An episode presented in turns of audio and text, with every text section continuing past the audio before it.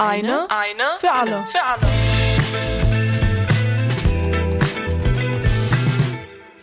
Hallo und willkommen zur zweiten Folge von Eine für alle, dem Podcast zur Studierendenbefragung. Mein Name ist Ben und ich begleite euch durch diese und die nächsten Folgen. Heute besprechen wir, was die Teilnahme an der Befragung den Studierenden ganz konkret bringen könnte. An Gehör, an Einfluss oder an Verbesserungen. Mein heutiger Gast ist Philipp Schulz. Philipp studiert derzeit Wirtschaftsingenieurwesen an der RWTH Aachen. Er ist stellvertretender Verwaltungsratsvorsitzender des dortigen Studierendenwerks und stellvertretender Vorsitzender des Verbandrats des Deutschen Studentenwerks. Hallo Philipp. Hallo Ben. Was hat dich eigentlich dazu gebracht, dich im Studierendenwerk zu engagieren? Ja, das ist ja nicht der, der, naheliegendste Ort, wo man als studentischer Ehrenamtler irgendwie mal unterkommt, aber ich habe einfach in Aachen Fachschaftsdinge gemacht und die Studierenden aus meinem, meinem Studiengang irgendwie ein bisschen mit repräsentiert, Studierendenparlament und AStA. Und irgendwann ähm, ja, kommt man halt in Berührung damit, dass die Verwaltungsräte der Studierendenwerke eben auch studentische Vertreter ja, mit repräsentieren. Irgendwer muss es schon machen und dann ähm, habe ich gedacht, die Studierendenwerke leisten schon gerade für das Thema soziales Umfeld des Studiums wirklich, wirklich einen relevanten Beitrag. Und man ist ja durchaus geneigt, über das Mensaessen zu meckern, aber der Verwaltungsrat war vielleicht eine Option, selber irgendwie mitzugestalten. Und dann bin ich da reingerutscht und das mache ich jetzt seit, seit fünf Jahren, also schon den wesentlichen Teil meines Studiums. Moment, im fünften Jahr, äh, im zehnten Semester? Ja, Du hast unfallfrei festgestellt, dass die Regelstudienzeit äh, auch durch mich überwunden worden ist. Das liegt aber, äh, also wer studentische Ehrenamt in, in Gremien macht, in einem entsprechenden Volumen, der kommt einfach nicht mehr ganz fahrplanmäßig durch. Also meine Semesterzahl ist zweitstellig, aber der Masterabschluss am Horizont äh, greifbar. Also es wird auch dieses Jahr zu Ende gehen. Klar, ich war auch im Auslandssemester, also all die Dinge, die vielleicht auch ähm, bei unserem Gegenstand heute der Studierendenbefragung irgendwie mit abgefragt werden, wie Studienverläufe sich gestalten und was möglicherweise auch Studienverläufe bremst. Da habe ich schon so ein paar Sachen mitgenommen. Also Auslandssemester, freiwilliges Praktikum. Ähm, wie sind die Stimmungen gerade an der Uni? Kannst du das abschätzen, so aus deiner Tätigkeit? Also das ist ein bisschen ein Auf und Ab. Am Anfang haben wir, glaube ich, alle irgendwie mitgezogen, also auch das Semester, also letztes Jahr Sommersemester quasi so studierbar wie möglich zu machen, auch die restlichen Klausuren, die letztes Jahr im, im, im Wintersemester dann ja schon äh, der dem ersten Lockdown zum Opfer gefallen sind, irgendwie vernünftig zu organisieren. Also das war irgendwie so eine Mitmachstimmung. Dann war im Sommer so ein bisschen Erleichterungsstimmung und dann kam aber natürlich der, sagen wir, sehr holprige Start ins Wintersemester. Und sehr holprig im Sinne von eher unbedarft in diesen zweiten Lockdown gestolpert. Mhm da freuen sich jetzt alle, wenn wir langsam wieder aus unseren Löchern rauskriechen, was aber jetzt schon mit der Erfahrung von letztem Jahr im Spätjahr mit einer größeren Vorsicht, glaube ich, geschieht. Also es sagt keiner bis jetzt, auf jeden Fall werden wir dieses Wintersemester voll in Präsenz und wie wir es immer gemacht haben, betreiben, sondern man ist jetzt schon, glaube ich, ein bisschen bedachter und überlegt sich, was wären Fallback-Lösungen, wenn es im Wintersemester nicht so geht, wie man sich das wünschen würde um das da nochmal aufzunehmen, also du würdest dich, so mit deinem Background, würdest dich wahrscheinlich dann nicht als privilegierten Studierenden bezeichnen, wenn du dich so umschaust an der Uni. Ja, also nicht, nicht aufgrund der, der, der Bildungsbiografien. Ich glaube auch, also als ich mir jetzt nochmal ähm, in Vorbereitung auf unser Gespräch heute so mal die Zahlen aus der letzten Studier äh, aus der letzten Sozialerhebung des DSW vor Augen geführt habe und auch gesehen habe, wo die Mehrzahl der Studierenden, was so sagen wir mal ihre Bildungs, die Bildungsbiografie ihrer Eltern und, und allgemein den sozialen Hintergrund betrifft, wenn man sich das nochmal vor Augen führt, dann würde ich mich auf jeden Fall nicht als privilegiert bezeichnen. Ich hatte, glaube ich, das Glück, in Aachen relativ früh eben Anschluss zu finden in diesem hochschulpolitischen Kontext und da einfach meinen Platz zu finden und meine, meine Betätigungsmöglichkeiten zu finden und auch einen irgendwie passenden Nebenjob zu finden, dass die Studienfinanzierung irgendwann wirklich gesichert war und das Stipendium zu bekommen, das sind alles auch schon Formen von Privilegien. Jetzt nicht Privilegien aufgrund meiner, meiner, meiner Herkunft, sondern aufgrund der Möglichkeiten, die sich irgendwie halt aufgetan haben. Ähm, du hast gerade diese Sozialbefragung zitiert. Im letzten Jahr gab es ja auch so eine Corona-Befragung. Hast du daran eigentlich teilgenommen? Das war ja auch wieder eine, eine Stichprobenbefragung, weswegen ich ähm, da leider nicht in der Stichprobe war, als dass ich mich hätte beteiligen können. Sonst hätte ich das natürlich getan. Okay, und, und für die Befragung hier, hast du hierfür eine Einladung bekommen? Auch hier habe ich leider wieder keinen Link bekommen. Ähm, ich hatte ja auch, ich hatte auch bei der letzten Sozialerhebung leider nicht zur Stichprobe gehört und dieses Mal ist die Stichprobe ja größer. Also war die Chance 1 zu 3, den Teilnahmelink zu bekommen. Leider war ich dieses Mal wieder nicht, nicht mit dabei. Das ist ein bisschen Lotto spielen, schade eigentlich. Ähm, hast du jemals an so einer Studierendenbefragung teilgenommen? Also nicht an einer, an einer übergreifenden. Ähm, die Hochschulen machen ja auch einiges an Befragungen selber. Das ist natürlich auch von mhm. Hochschule zu Hochschule unterschiedlich, was da so erhoben wird. Auch durchaus eben im Rahmen von solchen übergreifenden, äh, nicht lehrveranstaltungsbezogenen Befragungen wird ja schon auch mal ein bisschen was abgefragt zu Arbeitsbelastung, Nebenerwerb, ähm, vielleicht auch ein bisschen was zum persönlichen Hintergrund, ähm, um das einfach irgendwie auf lokaler Ebene mal abbilden zu können. Da habe ich natürlich an, an alle möglichen teilgenommen, an solchen Befragungen, aber eben lokal, nicht an so einer bundesweit irgendwie vergleichenden Befragung. Aber trotzdem hast du so ein bisschen Background. Ich fand es ganz lustig, dass in der ersten Folge Professor Thomas Hinz meinte, dass das Ausfüllen des Fragebogens bereits einen Mehrwert bringen würde, mal ganz abgesehen von den Ergebnissen, weil man sich, also die Studierenden sich mit spezifischen Fragen über ihre Einstellung oder materielle Situation und so weiter auseinandersetzen müssen, während man die Fragen beantwortet. Würdest du dem zustimmen? Also, dass man da schon so Aha-Effekte hat? Das auf jeden Fall. Also ich hatte es jetzt nicht, als ich die Befragung ausgefüllt habe, sondern als ich mich nochmal kurz auseinandergesetzt habe mit den Ergebnissen der letzten Sozialerhebung. Das sind natürlich diese Momente, wenn man sich mit diesen Fragen und den Themen, die da erhoben werden, nochmal kurz vergegenwärtigt, wo stehe ich eigentlich da an dieser Stelle gerade. Mhm. Wenn ich die Frage gestellt bekomme, dann muss ich natürlich eine Antwort darauf geben und setze mich damit sehr aktiv auseinander. Aber auch wenn man jetzt die Ergebnisse liest von der letzten von 2016, jedes Mal habe ich mir überlegt, ja, wo gehöre ich jetzt da eigentlich rein? Hatte ich es irgendwie besser oder hatte ich es schlechter als die anderen, die sich da irgendwie ähm, mit beteiligt haben? Oder als der Durchschnitt ist da einfach irgendwie abgebildet und man überlegt natürlich schon immer selber, wo steht man mhm. im Vergleich zum Durchschnitt?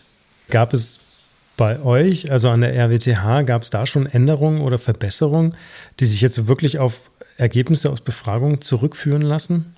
Also es kommt darauf an, welche Befragung man da jetzt in den Vordergrund stellt. Bei den Themen, die jetzt, sagen wir mal, Gegenstand der Sozialerhebung sind, ist das immer so ein bisschen schwierig, weil man ja auch überlegen muss, mhm. was ist Zuständigkeit der Hochschule und was ist Zuständigkeit eigentlich von wem anders. Bei so, sagen wir mal, etwas näher am studienorganisatorischen gelagerten Befragungen, da muss man sagen, klar, da spielen Befragungsergebnisse eine zentrale Rolle, insbesondere dann, wenn genug Leute teilnehmen, dann sind sie nämlich auch einigermaßen aussagekräftig die werden in allen möglichen Hochschulgremien diskutiert. Und zwar von der Lehrveranstaltungsebene hoch bis eben, wenn es um, um ganz grundsätzliche studienorganisatorische Dinge geht. Und gerade an einer Hochschule wie, wie unserer, die ja nun mal mit 45.000 Studierenden nicht die allerkleinste ist, da geht halt auch nichts über, also nicht so wahnsinnig viel über den, den persönlichen Kontakt zu Lehrenden. Mhm also Verbesserungsprozesse an solchen Hochschulen können nur funktionieren über statistische Daten auf der einen Seite und Befragungsergebnisse auf der anderen Seite. Und die Studierendenwerke sind vom Auftrag einfach da, die sozialen Rahmenbedingungen zu adressieren und das DSW als Dachverband wiederum für dann mal den, den, politischen Apparat dahinter. Aber es gibt durchaus eine Reihe auch von sozial oder sagen wir mal an soziale Themen angrenzende Probleme, die auch von den Hochschulen berücksichtigt werden müssen. Jetzt als, als Stichwort das Thema internationale Studierende. Mhm. Da greifen Fragen des Hochschulzugangs, also wie werden die eigentlich bei uns zugelassen, ähm, relativ unmittelbar darin über, wie kommen die Leute dann ins Land, wie können sie ihr Studium hier finanzieren, wie funktioniert Krankenversicherung, wie können die Leute wohnen, weil sich da ja durchaus auch ähm, ja, ich will nicht sagen Abgründe auftun, aber zumindest mal Probleme, wenn die Studierenden nicht informiert sind darüber, dass sie sich sehr frühzeitig hier um eine eigene Wohnung kümmern müssen, um eine vernünftige Krankenversicherung und so weiter da sind die Hochschulen zwar nicht für zuständig, die Probleme zu lösen, aber mindestens mal dafür zuständig, die Informationen bereitzustellen, damit die Studierenden die Probleme selber ähm, oder sich mit diesen Fragen auseinandersetzen können.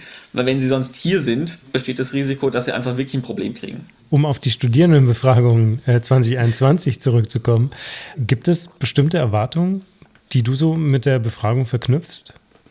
Ja, also ja, aktuelle Zahlen. Denn das Spannende ist ja auch durchaus mal zu vergleichen, wie geht es den Studierenden jetzt im Verhältnis zu, wie ging es Studierenden bei der letzten Sozialerhebung 2016? Wie entwickelt sich das und was für Herausforderungen stellen sich heutzutage? Ich meine, natürlich haben wir ein Gefühl dafür, wo die Probleme liegen und ähm, reden uns auch den Mund fusselig, gerade was so dieses Thema Studienfinanzierung betrifft und Thema mhm. Wohnen. Aber das mit Zahlen unterfüttern zu können, ist halt einfach wahnsinnig wichtig. Also einfach um aller Leute Bewusstsein schärfen zu können für das Problem. Und auch für, sagen wir mal, Entwicklungen. Das Grundproblem ist da, ist das Problem geringer geworden oder ist das Problem größer geworden? Und dafür brauchen wir die Zahlen oder ja, diese Befragungsdaten und auch diese Befragungsdaten im Vergleich zu damals, weil es wird natürlich schwierig heutzutage oder immer schwieriger mit den alten Daten von 2016 zu argumentieren. Mhm. Und deswegen warten wir schon relativ sehnsüchtig dann auf die Ergebnisse. Insbesondere wenn man jetzt sich mal überlegt, wie lösen wir dieses Problem eigentlich? Und dann habe ich eventuell Befragungsdaten, wo ich rauskriege, was zahlen Studierende eigentlich wirklich für ihre Unterkünfte und dann kann man mit diesen Daten in die Diskussion gehen, wie hoch muss eigentlich die Wohnpauschale beim BAföG sein. Also da wird wahrscheinlich rauskommen, dass die 325 Euro, die da aktuell angesetzt sind, nicht mehr ganz mit der Realität korrelieren. Also mit dem mhm. anfallenden, anfallenden Mieten. Und ich meine, klar, könnte man hier sich wiederum beziehen auf die Daten, die die Studierendenwerke sowieso haben, weil die wissen ja, für welche Preise sie ihre Wohnheimzimmer vermieten. Aber wenn wir uns angucken, wie viele Studierende eigentlich im Wohnheim wohnen, ist das schon wieder nicht repräsentativ für den Durchschnittsstudierenden. Dann ist es eben umso wichtiger, dann nochmal wirklich einen, einen irgendwie quantifizierten und, und repräsentativen Blick zu kriegen, wie wohnen Studierende, was zahlen sie dafür, um dann diskutieren zu können, wo müssen wir mit dem BAföG hin, damit das wirklich die Bedarfe widerspiegelt. Ja, verstehe. Was würdest du sagen, so als Teil von drei Millionen äh, Studierenden, gerade so Pi mal Daumen, fühlst du dich genug gehört von der Politik? Da sprichst du jetzt durchaus ein, ein, ein sensibles Thema an. Also ich habe durchaus wahrgenommen, dass man vor Ort in den Strukturen sich echt bemüht, auf unsere Sorgen und Nöte einzugehen und irgendwie Lösungen zu finden. In der allgemeinen politischen Diskussion kommen wir, glaube ich, schon irgendwo, irgendwo mal vor aber auch jetzt, sagen wir mal, natürlich nicht von, mit, mit dem Stellenwert, den wir uns wünschen würden. Was kann in diesem Kontext dann überhaupt so eine Befragung noch bewirken, außer dass man halt mal frischere Zahlen bekommt? Also frischere Zahlen als, als Futter für Argumentation, auch frischere Zahlen als, als Futter für Selbstreflexion der, der politischen Entscheidungsträger, sage ich mal. Mhm. Aber auch einfach nochmal noch mal eine Form von Aufmerksamkeit, weil in dem Moment, wo wir die Zahlen haben, werden diese Themen auch nochmal eine grundsätzlichere Präsenz kriegen. Und je deutlicher dann Missstände eben auch aus den Zahlen abzulesen sind, desto mehr erhoffe ich mir da einfach auch nochmal eine Diskussion drüber. So, grundsätzlich wissen doch aber alle Studierenden mittlerweile, hat doch jeder irgendwie mitbekommen, dass äh, Daten das Gold des 21. Jahrhunderts sind und nur was, was messbar ist, ist auch zu managen. Ne? am mhm. Ende des Tages. Und äh, von daher sollte man wahrscheinlich schon so die Idee haben, ja, okay, wenn ich hier Daten liefere, dann biete ich Möglichkeiten, um zu messen und dann eben auch zu verbessern durch entsprechendes Management. Auf der anderen Seite Deutschland als äh, Daten sehr sensitives Land. Hast du da Sorgen, wenn du bei sowas mitmachst, um deine persönlichen Daten? Ich persönlich weniger, weil ich durchaus ja auch weiß, also wer die Befragung verantwortet und was die Zielsetzung dahinter ist.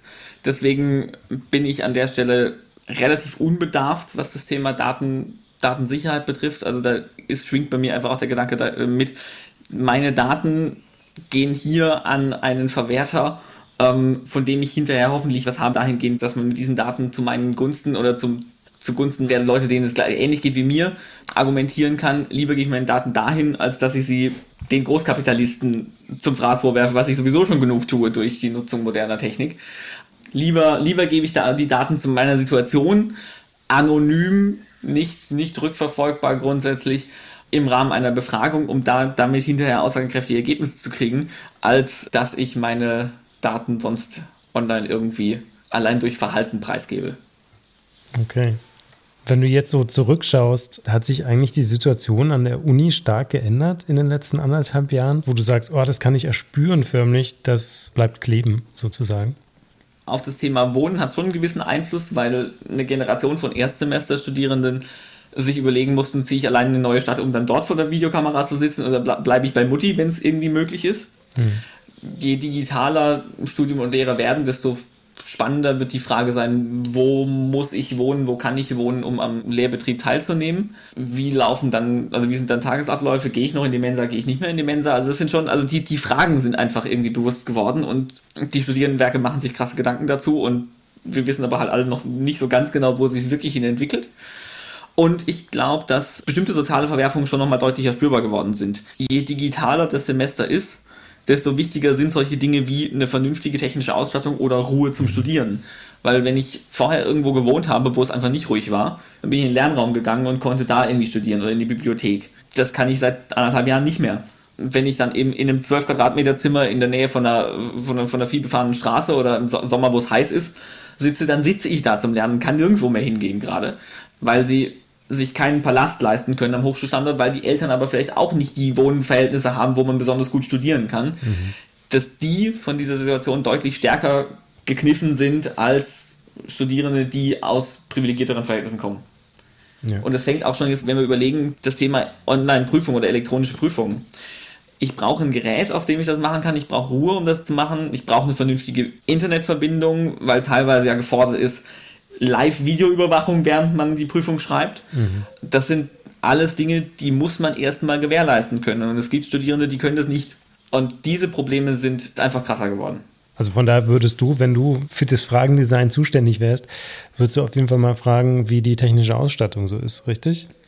Ja, also die technische Ausstattung ist ein ganz entscheidender Faktor und, und technische Ausstattung heißt halt auch vernünftige Internetverbindung und äh, irgendwie ein Arbeitsplatz, an dem man einfach in Ruhe studieren kann. Wenn ich jetzt an meine Masterarbeit denke, ich brauche halt einen Raum, wo ich, wo ich sitzen kann und mich vernünftig konzentrieren kann aufs Schreiben. Aber es gibt eben genug Studierende, die das nicht haben. Die letzte Frage.